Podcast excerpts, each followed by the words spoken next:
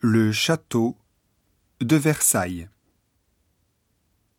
Le château de Versailles a été construit à l'époque de Louis XIV. Il témoigne de la vie de la cour en plein épanouissement pendant la période de la monarchie absolue. Le château et son parc attirent des touristes du monde entier. En 2008, il y avait plus de 80% d'étrangers parmi les 5 millions de visiteurs de Versailles. Certains jours d'été, leur nombre dépasse 150 000.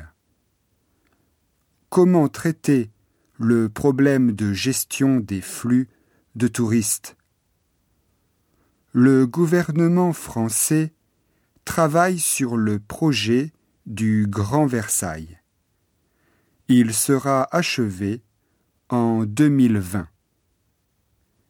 Grâce à cette initiative, les flux de visiteurs seront mieux régulés et l'espace des visites sera élargi. Par exemple, le domaine de Marie-Antoinette a été ouvert en juillet 2006. Il s'agit du Petit Trianon et de ses jardins. Marie-Antoinette y trouvait refuge pour échapper aux règles strictes de la cour. Ce nouvel espace de visite, rénové grâce à des financements privés, va certainement attirer les curieux.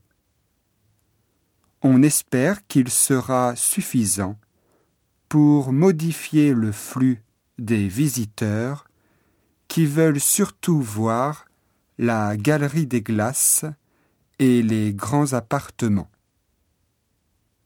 Les touristes ne sont pas les seuls à être attirés par le château du roi Soleil. En effet, il est aussi un cadre idéal pour les grandes productions cinématographiques américaines.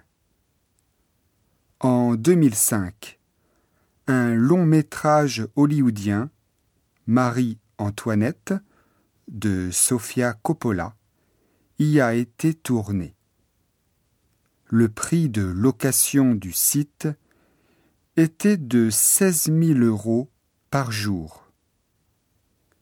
Pendant la foire au lieu de tournage en 2006 à Los Angeles, au moins cinq producteurs américains se sont montrés intéressés par Versailles.